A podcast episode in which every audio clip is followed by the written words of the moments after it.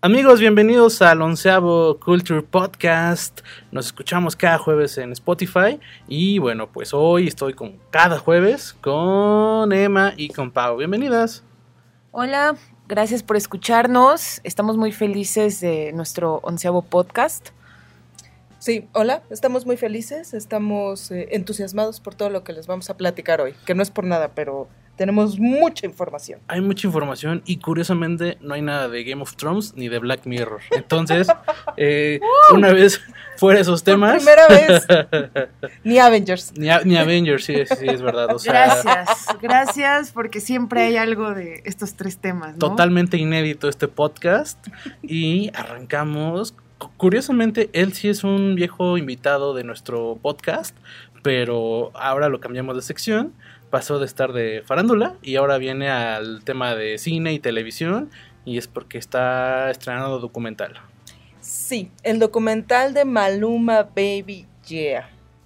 ¿Quién es Maluma? Conóceme. Sí, ya lo vi, está en YouTube, es un original de YouTube.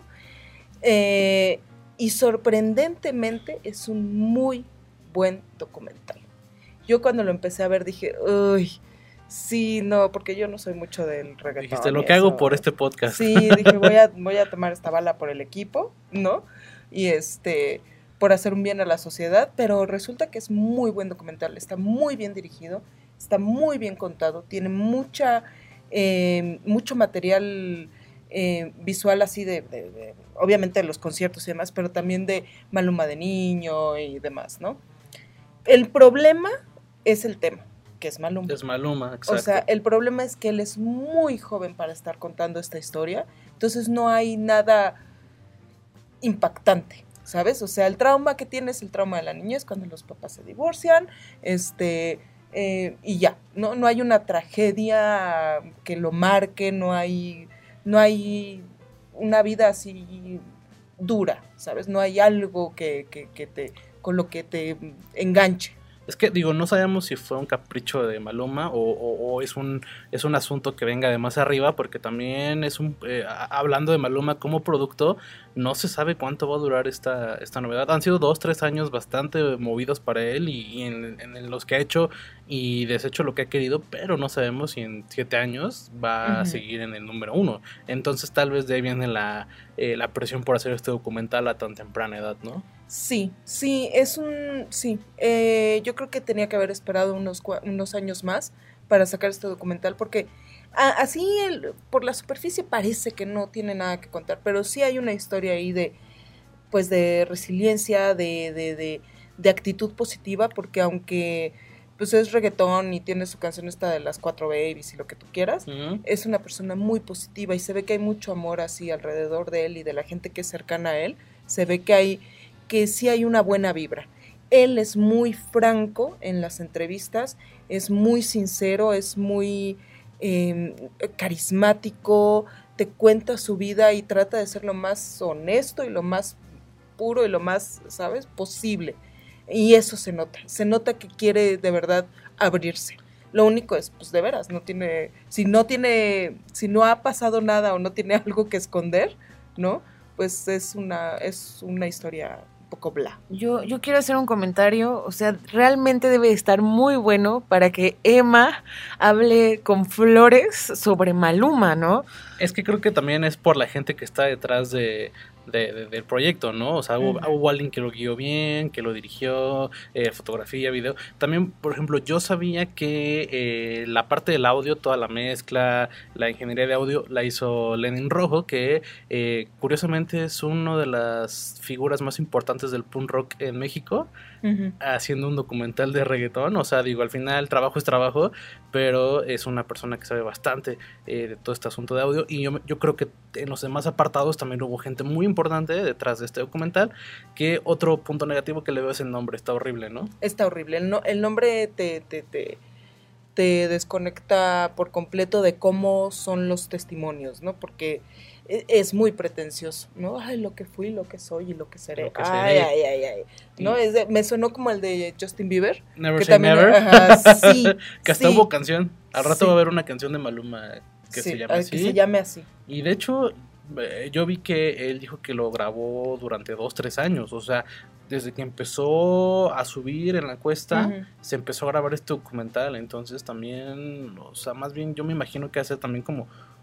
Creo que le falta un punto donde a lo mejor haya redención, donde haya una caída, donde haya como algún pasaje complicado en su carrera, que también es un gancho para otros documentales, ¿no? Cuando la carrera se terminó y cómo la retomamos, y creo que él ha sido solamente, pues, giras y demás. Sí, es, es que eso es, eso es lo, bueno, también eso es lo triste, ¿no? Que tú dices, bueno, estoy esperando ver este documental, como por ejemplo, qué sé yo, este, el de Amy Winehouse, que es uno de los mejores documentales que hay eh, acerca de una persona de la música. Pero lo ves también, mucha gente lo ve por el morbillo de, pues, cuál- cómo fueron sus últimos días, este, cómo cayó en las drogas, cómo tocó fondo, lo que tú quieras, ¿no? Y aquí no hay, no hay un fondo. O sea, hay tres pasajes a lo mejor muy rudos de, que él recuerda con tristeza, porque no son rudos. Uno, el divorcio de sus padres. Dos, este, Cuando lo bateó Belinda. no.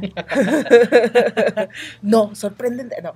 Este, dos es cuando eh, lo critican por la canción de las cuatro babies. O sea, Ah. sí fue un momento muy oscuro en su vida cuando recibió todas estas críticas por esta canción en la que habla Sí, de que ¿qué se esperaba? Y tres, cuando Ajá. le dijeron que era homosexual, ¿no? No, fíjate que no. Tres, cuando se separa de la tía, porque la tía Ah, era su manager y Uh. fue la que lo, lo- lo impulsó los primeros años. Y cuando ya decide pues ir por otros rumbos, ¿no? ah, Con gente más, más pesada, ahí también pues es un momento de mucho llanto y lo que sea, ¿no? sí. No, no, Es eso. no habla de cuando cerró Polanco. No habla de cuando cerró Polanco, no habla de, De este, de León, de León. no habla de nada de eso. Es pura gira, pura música y como pues con pensamiento positivo todo se puede, ¿no? Oye, y ahora con, eh, ya por terminar este tema, ahora con Rocketman y Bohemian Rhapsody y todo esto, ¿no se siente viejo el formato de documental tradicional? Fíjate que no, ¿eh? Yo creo que ahorita está resurgir- resurgiendo el, el documental. Todo es documental. Netflix cada mes estrena un nuevo documental, una nueva docuserie. Está en auge. Hay uno buenísimo en Netflix que también es este de música que es Quincy. Este, no es nuevo, pero ya tiene unos meses. Este que es acerca de Quincy Jones y ahora recientemente salió uno de, De Bob creo que Dylan. de Bob Dylan, ¿no? Que le fue muy mal. Le fue muy mal, no lo he visto, Sí. lo quiero ver Y para comparar. justo hablaban de que pues sí es que es el formato tradicional, me parece que en la música por lo menos sí ha evolucionado sobre todo con estas dos, dos, dos películas, como esta forma de contar historias, que ya venía haciéndose atrás con Control, que es sobre Ian Curtis de Joy Division y demás, pero Lo que pasa es que ahorita, por ejemplo, cuando mencionabas el documental de Amy Winehouse, fue la controversia de qué fue lo que pasó. HBO tiene Living Neverland y obviamente fue un auge porque son historias que causan mucha polémica y siento que Maluma pues no tiene como ese, ese toque que llame la atención, ¿no? Lo que pasa es que es eso, el tema es el punto más débil de este documental. El documental está dirigido con maestría, está iluminado este, con, con- con mucha calidad. Lo- el- los sonidos en los conciertos, o sea, el audio en los conciertos está bien musicalizado, todo está bien editado. Es un documental hecho, pero a la perfección, de verdad.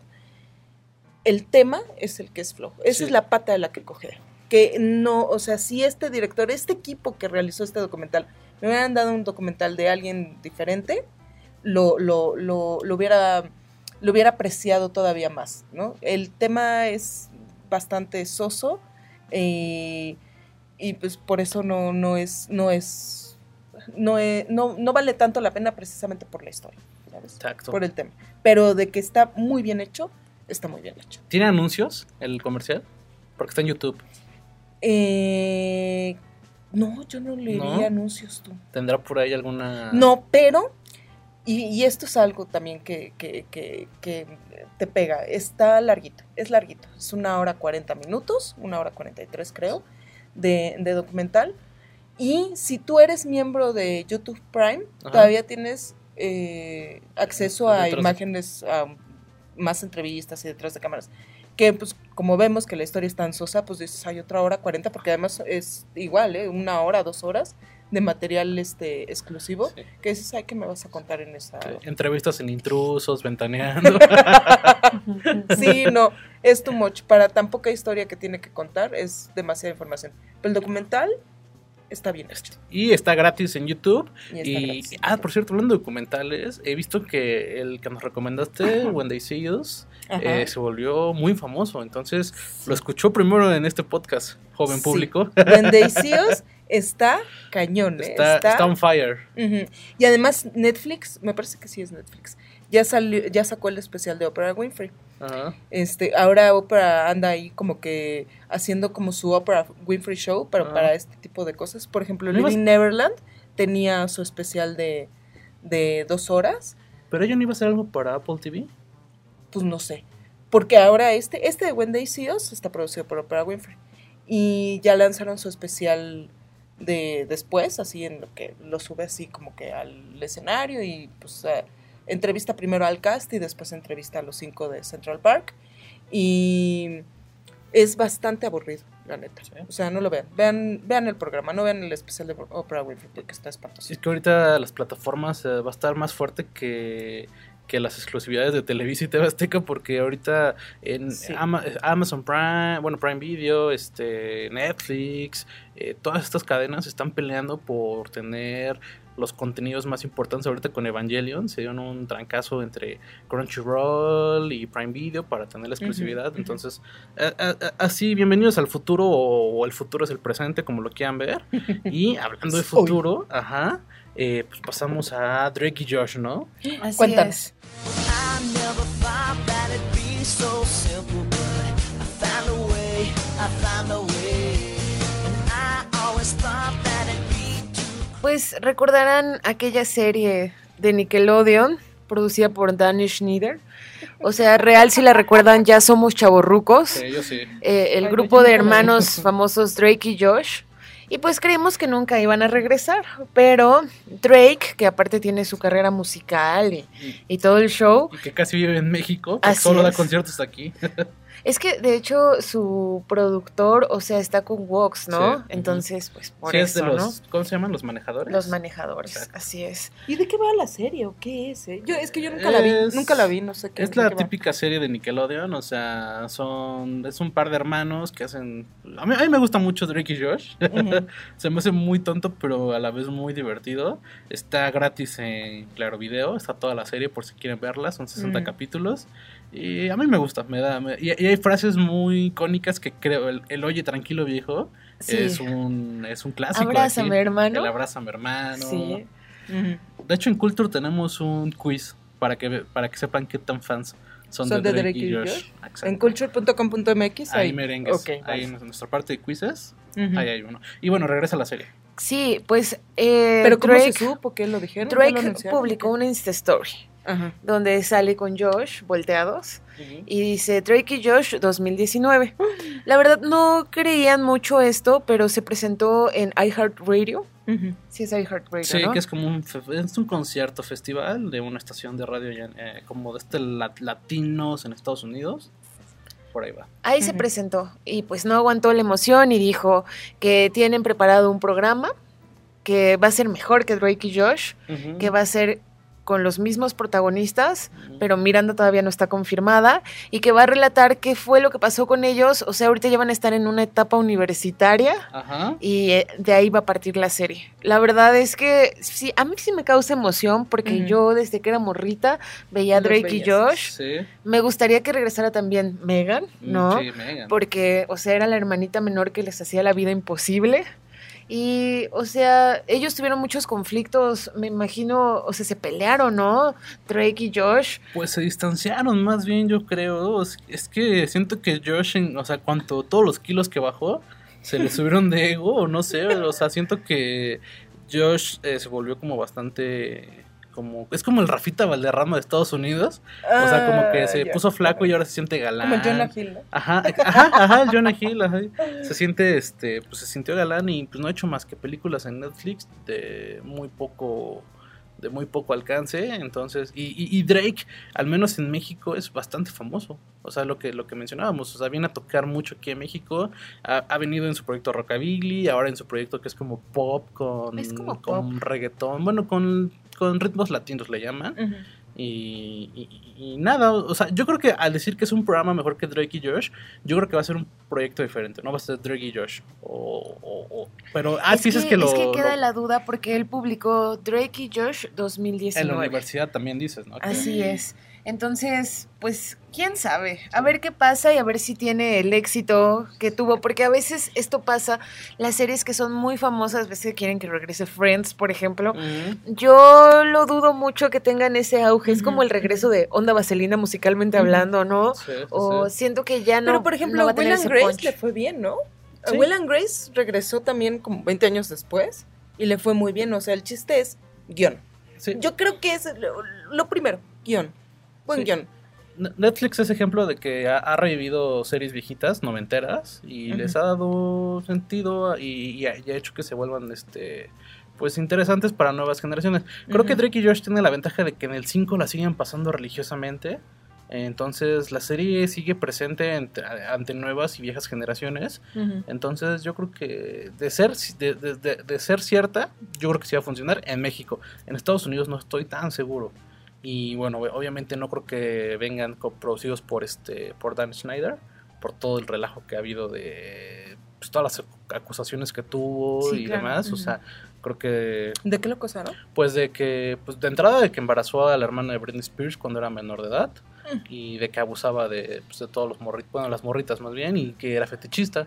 Sí, pero sí, ella estaba en Soy 101, la hermana de. Britney. y Pues ya le salió, esos padres deben de estar domingo, como, sí. ay, mis hijas, tan Ay, talentosas. padre. Sí, sí, sí. Tan talentosas y soy un desmadre, ¿no? Ahora y, y, pues está, está acusado de ser fetichista y usar sus programas Ajá. para este de hecho el, el- Atraer, el- el ¿no? logo de Nickelodeon era un pie y ¿Era un qué? era un pie Ajá. y este y hay varias escenas de iCarly de Soy 101 en donde por una u otra razón usan mucho los pies tipo sí sí sí o sea en- entonces pues a ver qué a ver qué pasa con, con la serie. O sea, yo creo que descartadísimo está Dan Snyder de la producción. Definitivamente. Y en México yo estoy segurísimo que le va a ir muy bien a este proyecto de, de confirmarse y de que sí pase, porque sigue estando muy presente en nuestra, en nuestra vida. Ok. Y pues, ¿Y qué más? Este, ¿qué tenemos en cartelera? ¿Alguien ha ido al cine o, pues en, en cartelera está Men in Black International. que le ha ido mal, ¿no? le ha ido Pero muy, mal, muy mal. Muy mal. We are the men in black. The men and women in black. Yeah, ha. Perfectly done. Eh, Está protagonizado por el- los protagonistas, valga la redundancia, de Thor Ragnarok, que es Chris, Chris Hemsworth. Y dijimos que no íbamos a tener Avengers Ah, hoy, sí. ¿eh? No, pues no es Avengers, es Thor. y Tessa Thompson. Ellos Ajá. son, este, eh, pues es una onda de, es como, no es tanto un spin-off, porque me parece que sí hablan un poco sobre las pasadas películas de- con, con Will Smith, pero sí le dan mal en taquilla, ¿no? Sí, En la hecho, crítica, ¿no? En la crítica. O sea, en taquilla no recaudaron lo que ellos imaginaron, pero la crítica sí los tiene muy bajos. Yo la verdad todavía no la he visto y la verdad no me dan ganas de verla. Tiene ¿sabes? 20, creo, de porcentaje de frescura, algo así, ¿En por, por ahí Sí, visto. está, está, está mal. Y, y- y bueno, y eso que no tiene mucha competencia, porque por ejemplo ahorita Dark Phoenix ya es un total desastre.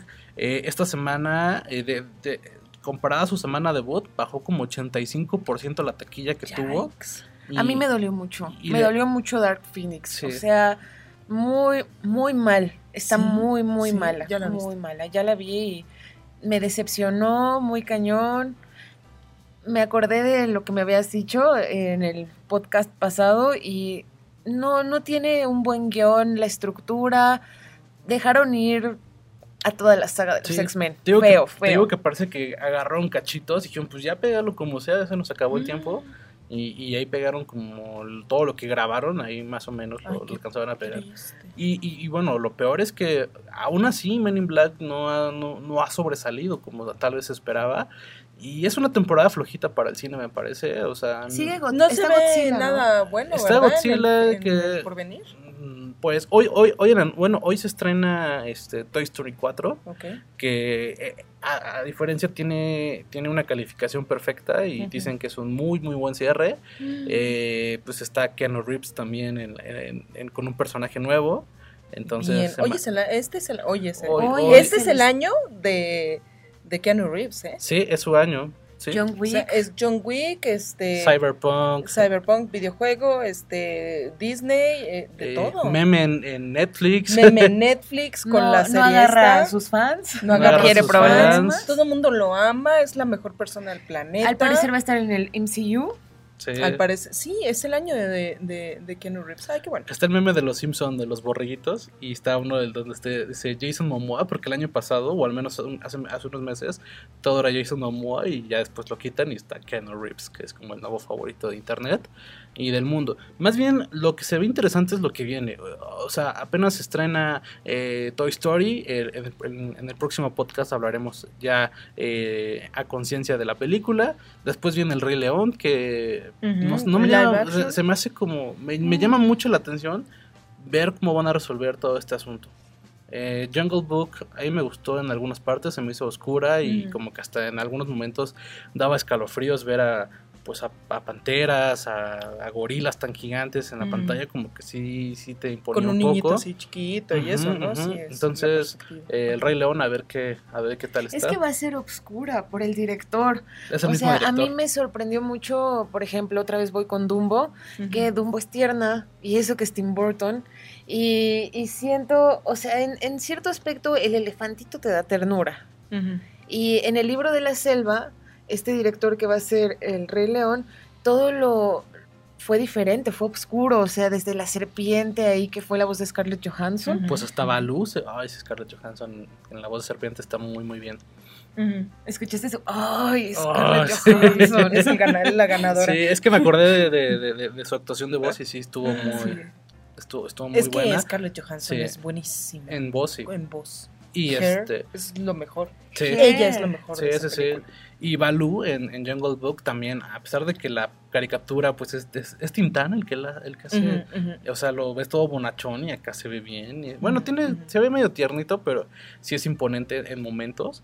Y bueno, yo creo que sí va a ser el libro de la selva, el, este, el Rey León. El Rey León. Y a ver qué tal. ¿no? Viene Spider-Man. Viene Spider-Man, eh, que se me hace muy interesante, muy Que buena hubo cuenta regresiva y todo el mundo pensaba que regresaba Tobey Maguire. ¿Cómo estuvo eso? Ah, no, eh? es que pusieron un 4 Ajá. con telaraña en, en las cuentas de Marvel y pensaban que era la película 4 con Tobey Maguire, Ajá. pero no, resulta que es un crossover de los Cuatro Fantásticos con Spider-Man en los cómics, en los cómics. Ah, yo pensé que era cuenta regresiva. O sea, faltan cuatro semanas, tres semanas o algo así. También No, algunos no. habían pensado, no, no, no, es un crossover que va a haber este, en los cómics. Eh, entonces, pues, eh, o sea, está padre el, cómic, pero pues al final vende más la, la película, ¿no? Y causa más sensación. Y bueno, pues de ahí nos pasaremos a 2020, que vienen buenas películas. Una es. Doctor Sleep, con Ah. Ewan McGregor. Con mi novio. Con Ewan ¿Eh? McGregor. ¿Escucharon todas? Ah, Es sí. mi novio. ¿eh? Gran, gran actor. Me, me gustan muchísimo las películas en las que aparece. Y es la continuación de... Excepto la amenaza El fantasma. Resplandor. de- No, ahí también. La pelea que tiene con... ah, Está muy buena esa pelea. Ay. Eh, es la, la secuela del Resplandor. ¿Qué te parece? When I was a kid, I bumped into these things.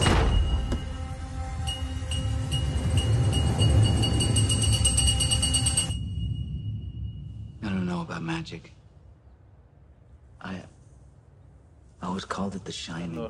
¿Qué te parece esa peli? Pues es que, mira, ahorita va Mike Flanagan, ¿no? El Resplandor con Nicholson, Ah, sí, eh, paréntesis, él es el creador de La Maldición de Hill House. así es.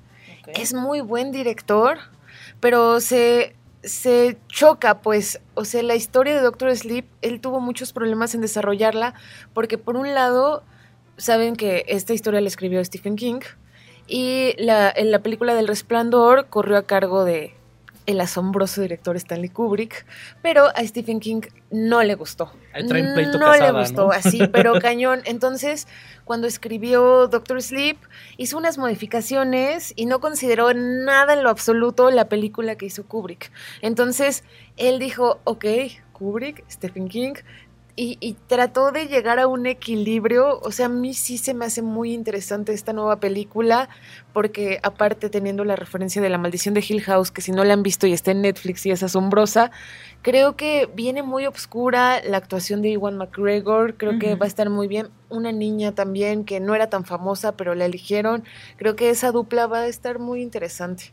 Sí, y la, eh, la premisa es interesante. Es, es un Iwan McGregor ya. eh, bueno, es Él un. hace de Danny, ¿no? de Danny, el, Torrance, ¿no? el, el niño. El niño sí se parece, además. Sí, sí, sí. Ajá. Ese niño está ya en sus cuarentas y es alcohólico. pues Porque toda su vida ha tratado de. O sea, el, el- el Shining, el resplandor es como una.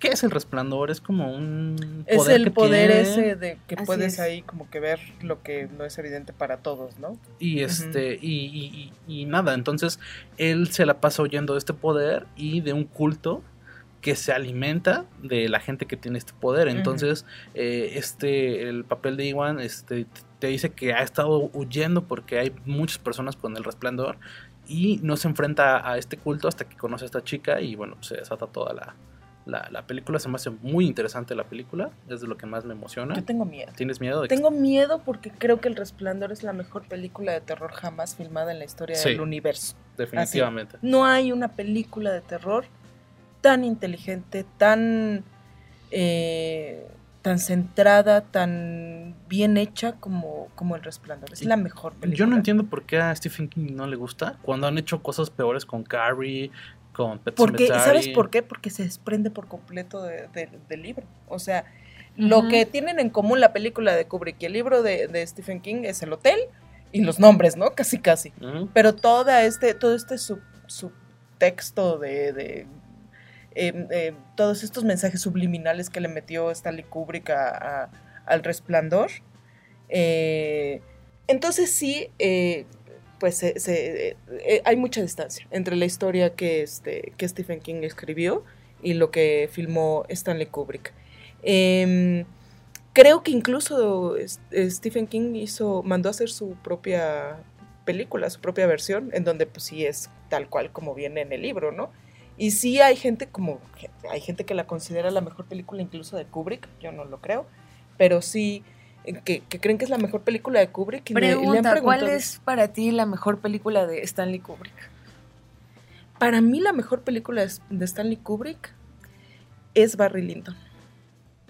Lo tiene todo, ¿sabes? Tiene la dirección, tiene la historia, tiene el diseño de producción, tiene todo, todo lo tiene, incluso los colores, cuando, cuando eh, todo está confuso y es una maraña la mente de, de este cuate, ves la niebla, cuando todo es este, que está más claro y ya sabe para dónde ir, todo es luz, o sea, es- está perfecta. Es una belleza esa película. Está perfecto.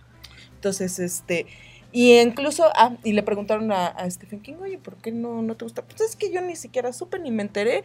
Le habló este cuate, dice, Stephen King dice que le habló Stanley Kubrick y le dijo, oye, tu, tu libro que no sé qué, no sé cuándo quiero hacer una película, bye. Y le colgó.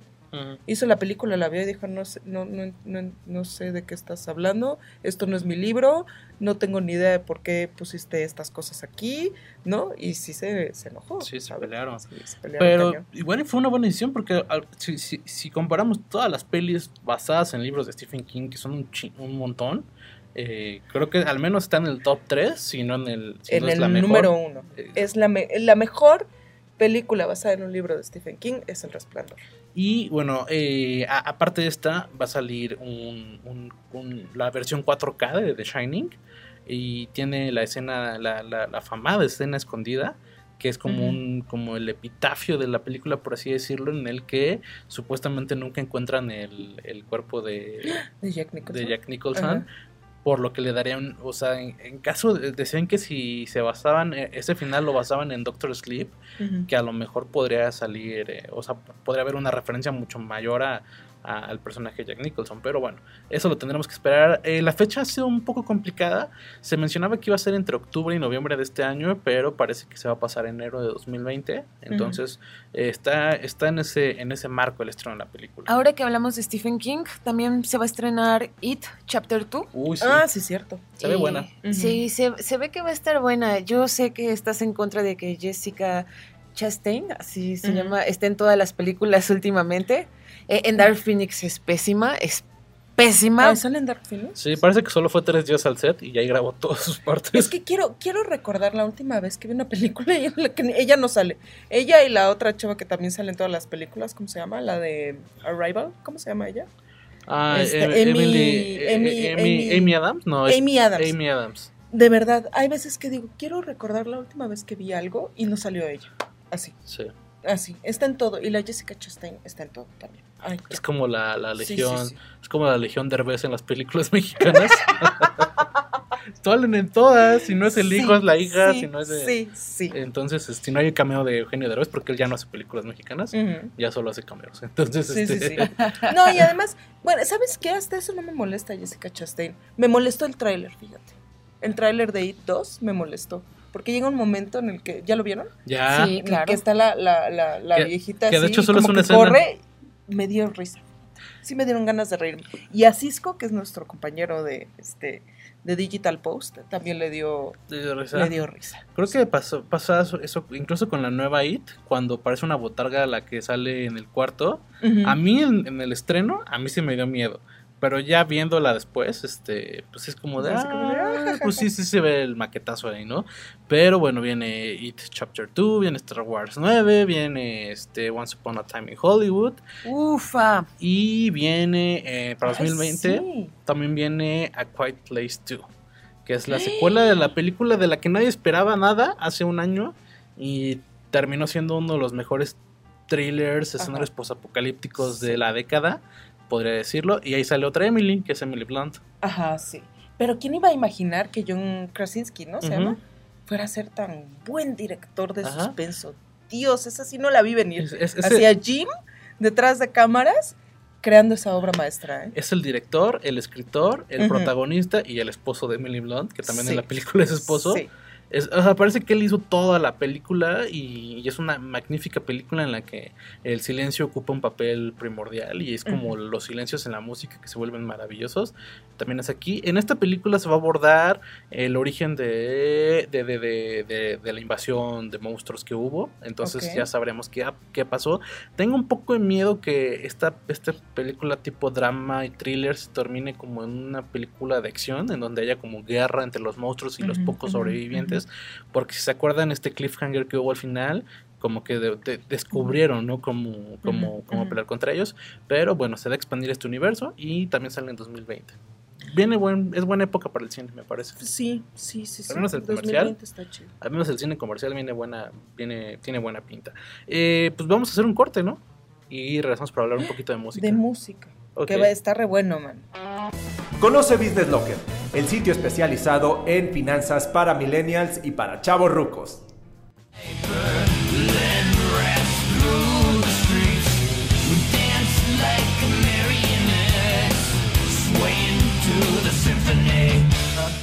Regresamos al onceavo Culture Podcast y bueno, como siempre al centro tenemos música y pues nuestra primera noticia es un poco triste porque eh, implica una enfermedad que es eh, que está viviendo el vocalista de Megadeth que se llama Dave Mustaine. Así es. Pues eh, recordemos que él es el ex guitarrista de Metallica. Creo que solo estuvo dos años. Y pues por conflictos lo sacaron y creó Megadeth. Ahorita a través, pues sí, en sus redes sociales publicó un mensaje conmovedor, pero a mí se me hizo muy positivo. O sea, les dijo a sus fans, ¿saben qué? Ahorita la gira de Megadeth va a tener que parar porque me detectaron cáncer de garganta. Y, y pues bien, o sea, dijo que está en tratamiento, que sí la va a librar, o sea que todos los médicos le han dicho que todo es muy positivo, pero que ahorita sí no puede estar de gira, va a empezar a tomar sus tratamientos. Aún así, va a hacer la, o sea, va a terminar su disco Distopia que sacó en 2016, que creo que estaba incompleto, y están en el estudio de grabación toda la banda porque es lo que les quiere dar en lo que él se recupera. Sí, eterno rival de Metallica. Yo creo que en estas situaciones, por más rivalidad que haya, eh, yo creo que se unen eh, todos estos músicos, o sea, en, en el caso de Metallica y demás. Que también Metallica, aunque no me gusta, se me hacen buenos tipos. O sea, eh, creo que se me hacen agradables todos los, los integrantes de Metallica. En el caso de Megadeth no me gusta tanto y es una banda muy querida en México. Vienen casi cada dos años, año y medio. Y siempre traen las mismas canciones para tocar. O sea, aunque traigan disco nuevo, siempre tocan las mismas canciones. Al final es una de las bandas más importantes eh, de la historia.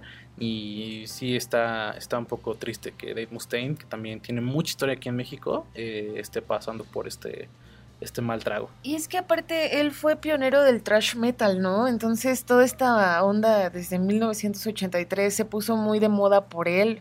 O sea, realmente tal vez Metallica es más famosa y más reconocida, pero Megadeth también es muy legendaria. Pero, porque se volvió muy comercial, ¿no? Metallica también, por eso es más reconocida. Yo Pues en que Forever no- 21 venden playeras de Metallica, tú dime. Sí, sí. Whisky Nayar, por ejemplo, es una, es una oda al pop.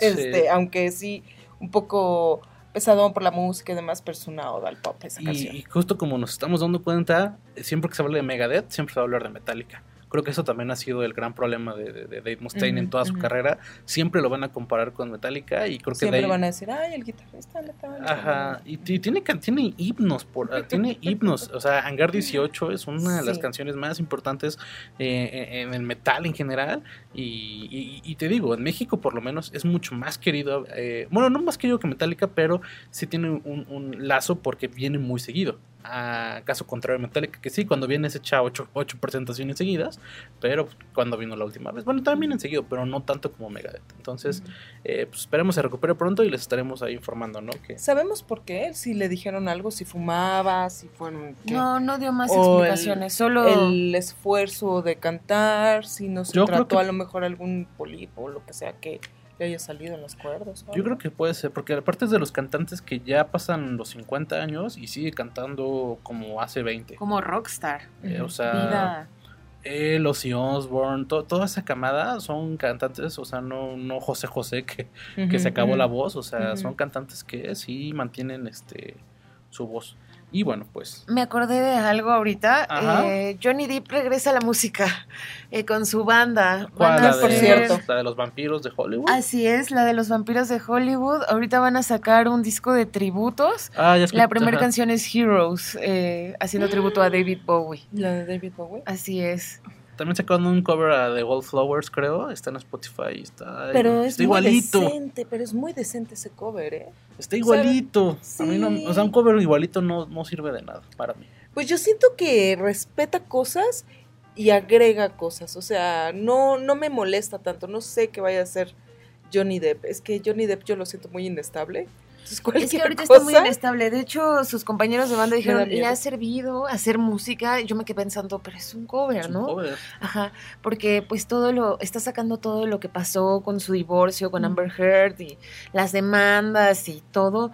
Entonces, pero sí, sí me llamó mucho la atención que fue, le está sirviendo hacer música. Y, y yo, en serio, pero es un cover, ¿no? Aparte es igualito el cover, repito. O sea, a mí un cover igualito. Está padre que en un concierto así te saquen que el cover de... Claro, de- de- te emociona. de David y- Bowie, que tu Wallflowers, que tu lo que sea. Bueno, excepto si es tu Kanye West cantando Bohemian Rhapsody. Ah, bueno, sí. sí, creo que sí es lo peorcito. ¿Qué he visto? Ajá, peor. Bueno, y luego. y- y- y bueno, pues nada, ahí, ahí viene eso de en la música. Esperemos eh, que no venga México. Ah, cierto, sí. No, pues sí, habrá gente que sí los quiera ver. Entonces yo no soy nadie para decir que no vengan. Pero Al Corona Capital. al Corona Capital, Les quería hacer, cambiando un poquito de tema, les quería hacer una pregunta. ¿Se acuerdan de la famosa colaboración de Joan Sebastián con los Black Eyed Peas? Como, claro que sí. No es cierto. Desearía olvidarla. Desearía olvidarla, pero no. Sí. No es cierto. O sea, ¿Qué otra colaboración te ha llamado la atención?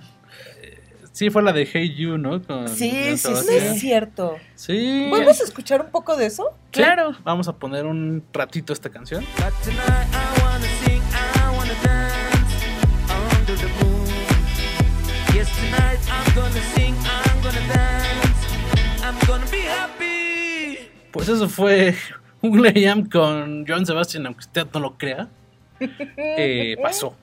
Y la siguen poniendo en antros, me consta. No, y estaba bien prendida. Yo me acuerdo en esa época, pongan la de Joan Sebastián con Will I Am. pues y ya- ya, era ya- la party, la Sí, party sí, ahí. sí. Y sale Joan Sebastián todo prendido en el video, acá al lado Sí. de Will I Am que está mezclando, Sí, ¿no? sí, sí. Legendario. Otra colaboración legendaria y bizarra es la de Paulina Rubio con Slash.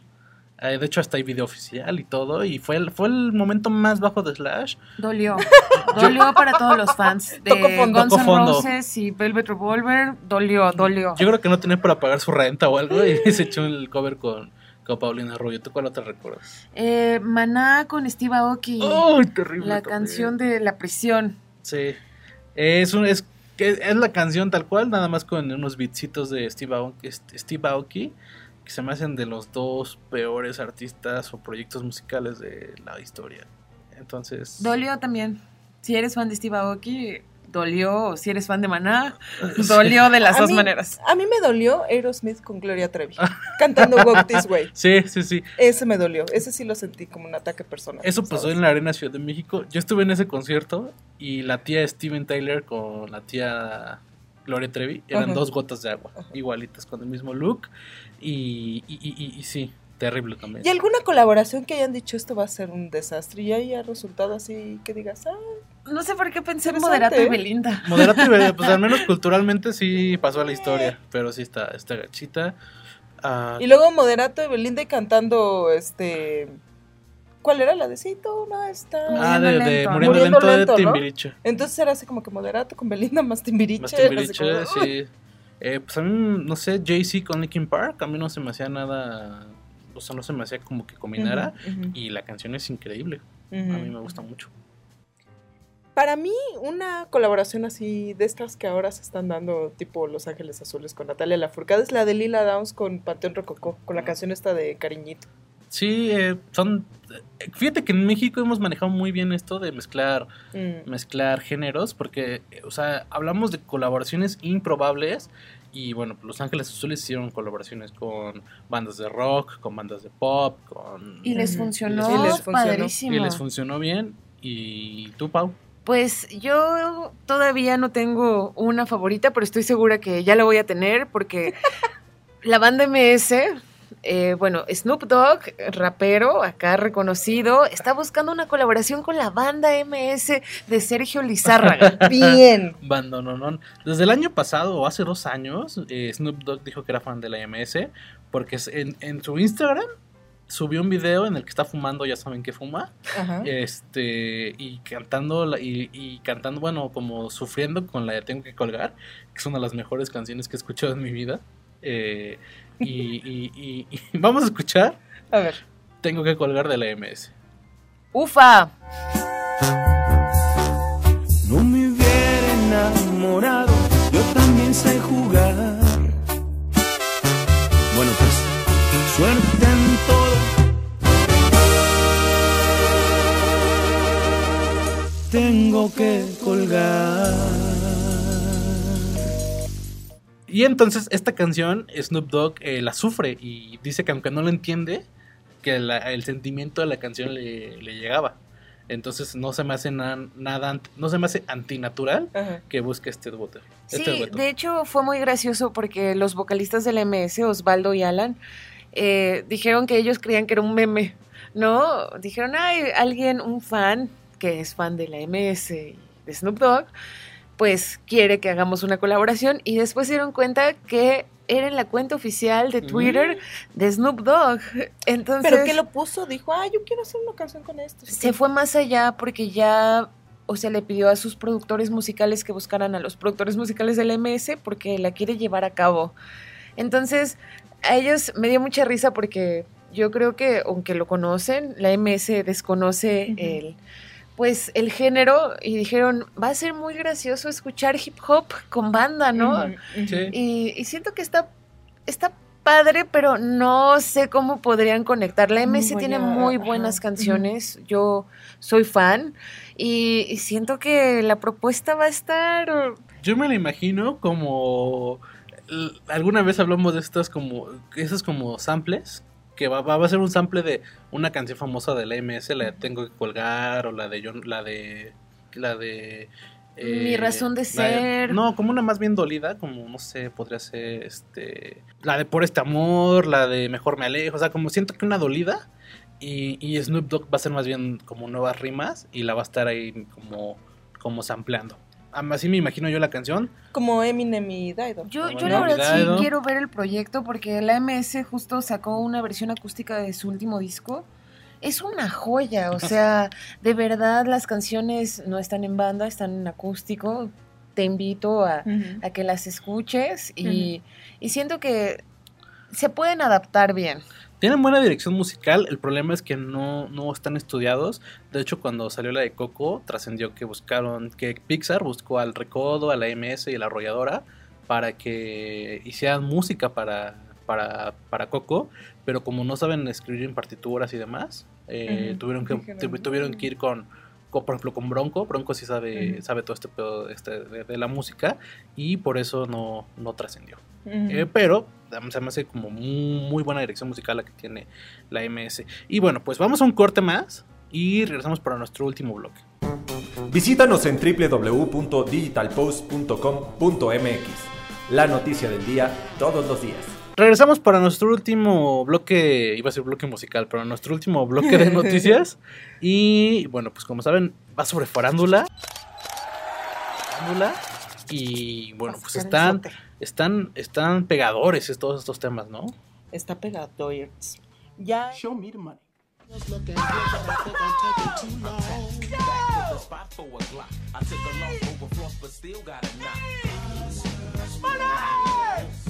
Pues sí, sí está pesada la información, el chisme ahora.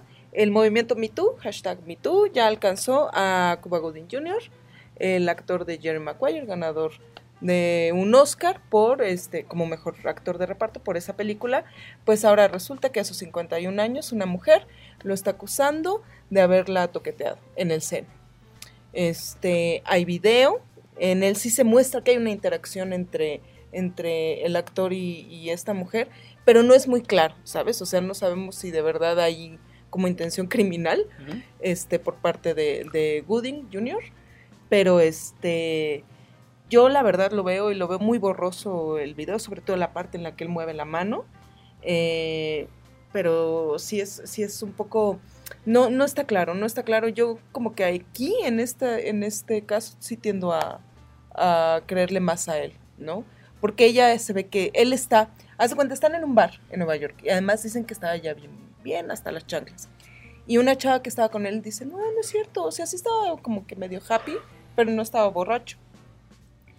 Y él está sentado con esta, con esta mujer y están ahí como que platicando y llega ella y se ve que le da algo y él eh, estira la mano y sí posa su mano sobre su, su pierna y después creo que la, se supone que después de que posa su mano sobre su pierna, la sube y ahí es cuando le toquetea la boobie. Esa es la parte que no se alcanza a apreciar muy bien en el video de seguridad del, del club. ¿Cuál es el problema? Que aunque el video no está así muy claro, ya hay otra chava que tiene su Uf. podcast que está diciendo que cuando ella tenía 16 años, el actor la vio y que le metió el dedo en el trasero.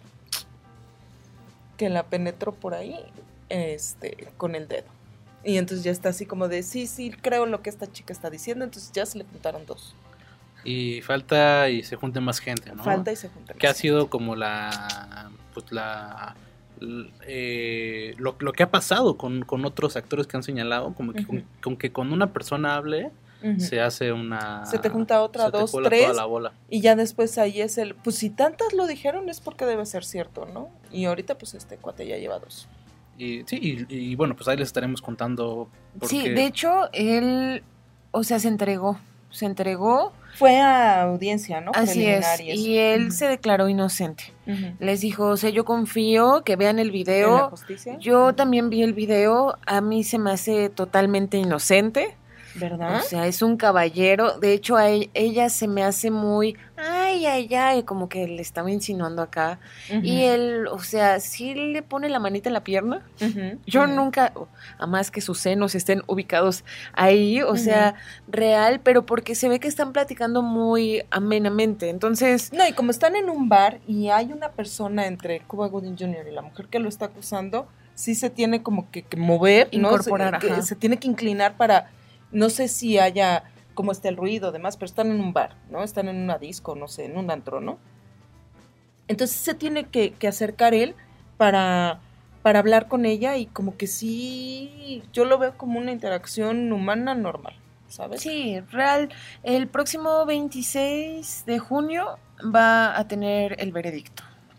A ver qué pasa, ya les estaremos contando. ¿Y cu- cuáles son los cargos? ¿Cómo dijiste que es? Toqueteo forzado, ¿no? Así es, se llama toqueteo forzado. eh, la ley en Nueva York dice que, o sea, te condena por máximo un año en cárcel si sale, pues que si es culpable. culpable.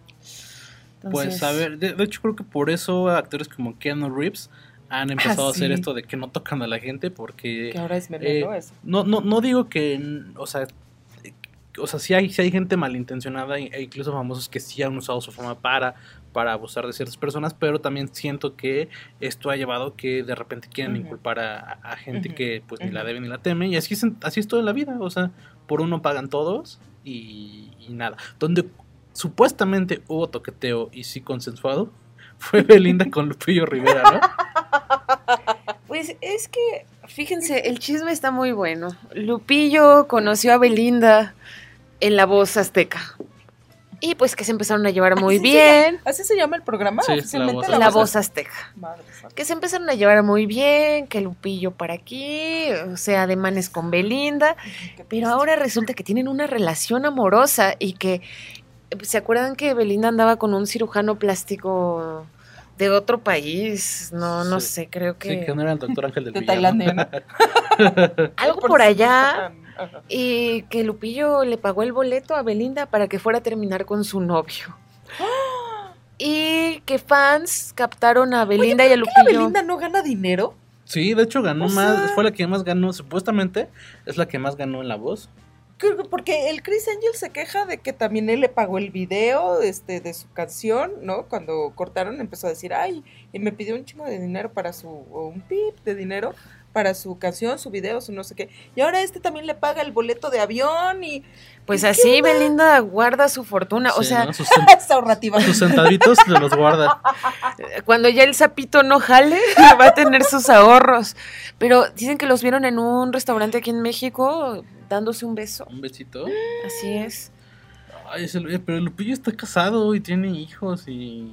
y pues la- poco? sí, Eso eh, sí yo ¿está no casado? sabía. Sí, bueno, o sea, este, esto me hizo dudar si ya se divorció o no, pero hasta donde yo sabía estaba casado A ver, vamos a y, y sí tiene familia, porque de hecho apenas tuvo un problema en el que eh, como que lo agredieron en un estacionamiento y el Lupillo se puso intenso porque iba con sus hijos, algo así como lo de Pablo Lai, más o menos así estuvo, pero sin llegar a los golpes. Pero sí, eh, según yo, sí está casado Lupillo y, Mm. y pues y además le dobletea la edad a, a Belinda y es una pareja que yo no...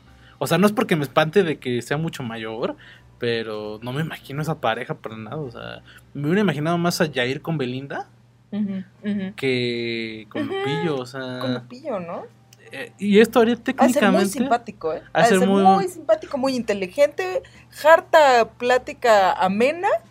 Sí, no, y lo que sí es que Lupillo también, yo, yo creo que tiene buen dinero, o sea, él cobra en dólares, porque él, él su carrera la ha hecho en Estados Unidos, entonces en Estados Unidos, le- o sea, lo- todos los de banda les va mucho mejor en Estados Unidos. Y Lupillo se ha desenvuelto Sí, en. Estados Unidos, y es, o sea, es... O sea, gana en dólares también Gana- sí, tío, gana, gana, gana billete verde y todo. Y, y- y, bueno, aquí en México es muy famoso porque él escribió la canción de cuando mataban a uno, a uno de los hijos del Chapo, el de Ujú. 50 mil rosas, rosas, rojas, algo así. Esta canción la hizo por eh, el funeral del hijo del Chapo y de ahí se volvió muy famoso aquí en México. En Estados Unidos es mucho más famoso. Entonces, eh, Ay, pues Pero es que chisme, Belinda ¿eh? siempre ha causado polémica por los novios, ¿no? sí, O sea, Giovanni, Giovanni Dos Dos Santos. Santos, Christopher Uckerman ajá, de RBD. de RBD, Este, eh, Chris Ay, qué Angel. Chris Angel, Y por ahí otros. Jay de la Cueva Jay de la- decía, Ah, sí, no, no, no supe, pero. Mario Dom también. Ah, Mario Gómez, sí. Y sí ahora sabía yo. Lupillo Rivera.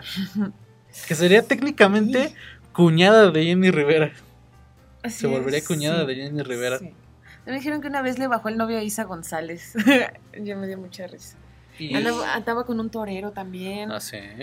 ¿Quién estaba en la voz, eh? Creo que estaba Ricardo Montaner. Ricardo ¿no? Montaner, que es- Bueno, ha menos sido mal como que no es el igual Yair. Ricardo Montaner. Tú, lo que viene siendo tu, tu. Yair, tu Yair, y ya, o sea, la verdad muy triste el, el panel de coaches. sin pena ni gloria. Pues mira, Ese tan programa. mal ha pasado que creo que van a regresar a la academia.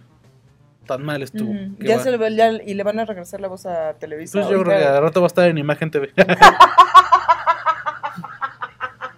Así va a estar esta onda. Pero, pero. y nada, pues a ver qué pasa con este. O sea, obviamente Belinda y Lupillo lo van a desmentir. Pero, este, pues ya veremos. Porque supuestamente Lupillo le comenta todas sus fotos. Haz de cuenta que como el babo de Cártel de Santa a, a Yuya, así anda Lupillo Rivera, descubriendo internet. Sí, Lupillo enamorado de Belinda. Sí, sí, sí. Pues bueno, ¿Qué antes, antes de despedirnos, pues te- era obvio que teníamos que hablar de, de Manzanito, a- a.k.a. Don Manzano, ¿verdad? AKA, Se filtró ahí el eh. Daniel Bisoño. Ajá. Pues eh, después del video, bueno, tú cuéntanos el video porque tú lo, tú lo viste Sí. Varias veces. va más de cerca. Pues Daniel Bisoño ya está divorciado, claro está, aunque tiene una hija, y pues quiere vivir su vida. Entonces se fue a un antro en zona rosa Ujú.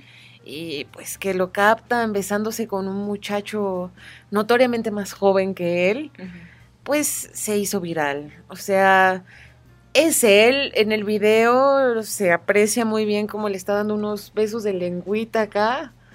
Y pues él no lo desmintió, o sea, al parecer en redes sociales lo que dijo, no sé si lo desmintió después, pero le comentó un chavo que estaba ahí también en el bar, así como, ay, te vimos, mana. Y dijo Ya, me- habían dicho de tus ondas, ¿no? Ajá. Sí, sí. Y él así como, ay, sí, que no sé qué.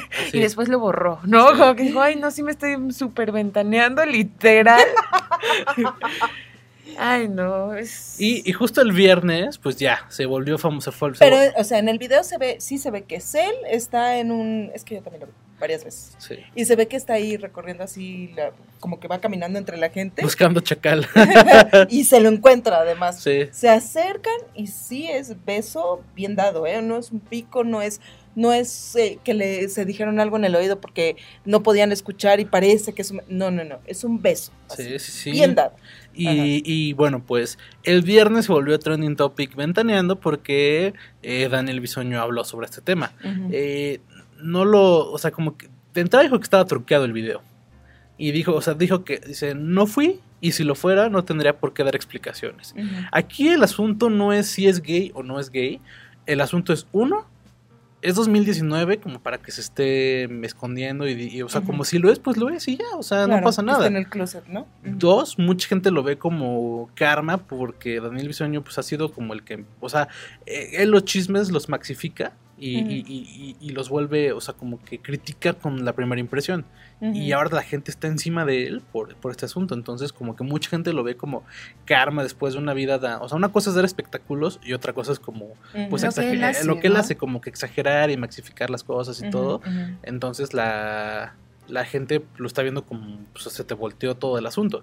Eh, no tanto por si eso no es, pero también se me hace muy mala onda como que pues ya, no, o sea, no, no dijo, no dijo que sí, pero tampoco dijo que no, ¿no? O sea, como que... Pero qué triste, qué triste que no pueda ser tú. Y además dijo, oye, pues es mi vida y en mi vida hago lo que sea y esto no es importante. O sea, cuando él es como de, oye, cachamos a Luis. Miguel comiendo en, en el Kentucky y esa es una noticia.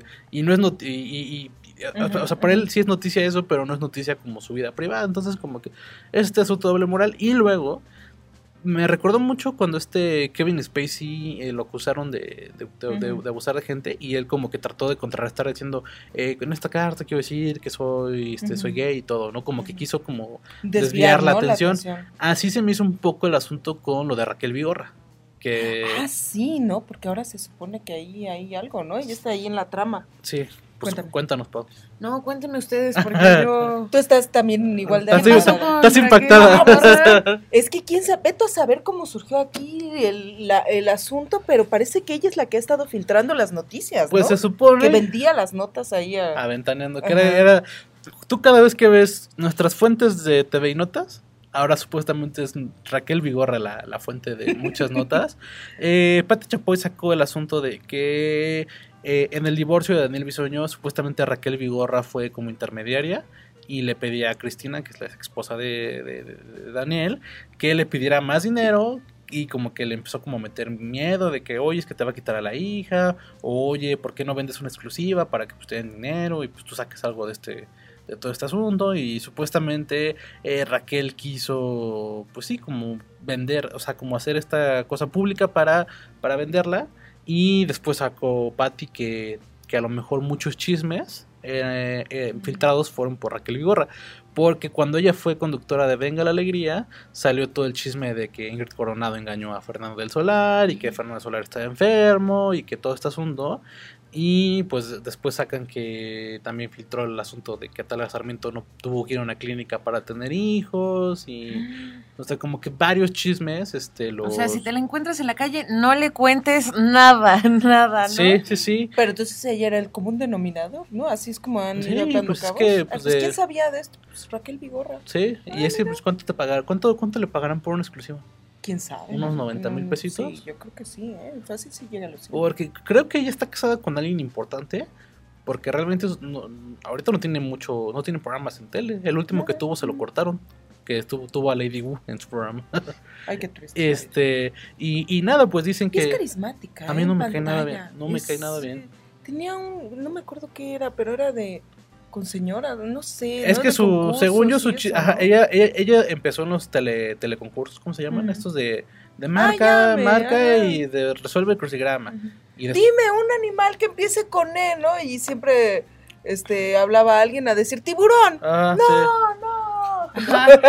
Sí. Y tú todo Entonces, enojado ah, ahí en la pantalla. Esperando, ¿no? Eh, Pagando 18, 25 pesos por minuto, Masiva. esperando, ajá, masiva, esperando a ver si este, si te tocaba a ti contestar la pregunta, ¿no? ¿Cómo les funcionó eso? Ay, Qué horror. estresante. Ajá, sí. Es que ahí se demuestra que mucha gente veía tele a la una de la mañana y no tenía cable. Sí. Entonces de, de ahí pegó. A mí no me cae bien, o sea, creo que a la gente le cae bien porque es la típica de señora bonita y no sé qué, Sí, y a ver, sí. comadres, o sea, como que, o sea, esa onda de ser según muy amigable es lo que le ha pegado, pero a Es mí, carismática, te digo. a Para mí- ese público, para ese. a Para el público de la, de la señora que ve la tele a las 2 de la tarde mientras está haciendo la comida, sí. es O sea, pero me agrada más que Daniel Bisoño. Ah, bueno. O sea, Ujú. no sé, todos ellos... Entonces, este, pues ahí salió ventaneando sacando el chisme y en, y en Twitter se empezó una bola de memes. Eh, mi favorito fue el del señor Smith, eh, el del señor Burns eh, en su bata rosa, acostado en su alfombra, así de peluche, así de hablando por teléfono. Y dice, Raquel Vigorra todas las noches. ¿Aló? Habla la revista TV me, me dio mucha risa ese y, un- y una serie de memes. Eh, Raquel Vigorra en Twitter cuando terminó el programa puso, esta es una, esta es una cortina de humo, ¿no? Para ocultar verdades. Pero de repente, eh, Atala Sarmiento, este, Ingrid Coronado, el que supuestamente era el novio de Ingrid Coronado y todos ellos, en Twitter empezaban a echar indirectas de no, el karma es así, y qué bueno que ya se supo la verdad. Niurka también, obviamente, porque como son cubanas las dos, eh, a Niurka le cae muy mal ella. Entonces, este dijo que ya empezó a decir que no, pues sí que tiene razón y todo. El chiste es que Raquel Vigorra cerró su cerró Sus sus redes sociales. su Twitter lo puso privado y, y nada. Entonces hasta ahí ahí va la onda. ¿Cómo ves a la Ajá. chismosa esta? Pero al parecer eh, Raquel Vigorra está en, te- en Televisa de nuevo. Entonces también dicen que a lo mejor eh, pues están ardidos en TV Azteca de que se cambió de televisora y de ahí vino toda esta onda. Pues sí, pero te- se supone que Tala Sarmiento también está en Televisa, ¿no? Ajá. Ya está con, Eh, ya eh, con Ventaneando Bis, ¿no? Que Ajá. son Juan José Origel y Marta Marta, Figueroa Figueroa, y- Aurora Valle y ella, ¿no? y ya tronó ese programa. Ya lo van a ¿Ya? ya. ¿En serio? Duró cero. O sea, lo que sí es que Ventaneando se ha comido a todos los programas, Sí. pero No, hay Eh, nadie, no, no ha- no ha habido competencia que le aguante. no, y pues así está el asunto de Raquel Vigorra. Lo que siento es que todo, o sea, sí creo que a lo mejor ella filtró porque, eh, o sea, cerrar tus cuentas significa que estás, este, no estás aguantando como las pedradas y cuando no las aguantas es porque son verdad. Pero también siento que sí desviaron un poquito la atención de, Sí, porque ahora ya nadie está hablando de manzano. no, todo el mundo está criticando a Raquel Vigorra. Entonces, este, pues, conclusiones. Qué triste. No sean chismosos, gente. Hashtag, Hashtag no, no chismeas. Ajá, guácale el chisme. Y bueno, pues como ya terminamos el chisme, eh, nosotros también ya nos vamos. Pero les recordamos que nos vemos el próximo, nos escuchamos el próximo jueves en nuestro capítulo que será el número 12. 12. Y bueno, los otros los pueden escuchar en Spotify a la hora que quieran, en el momento que quieran. Bien. Nos vemos, bye. Bye. Adiós.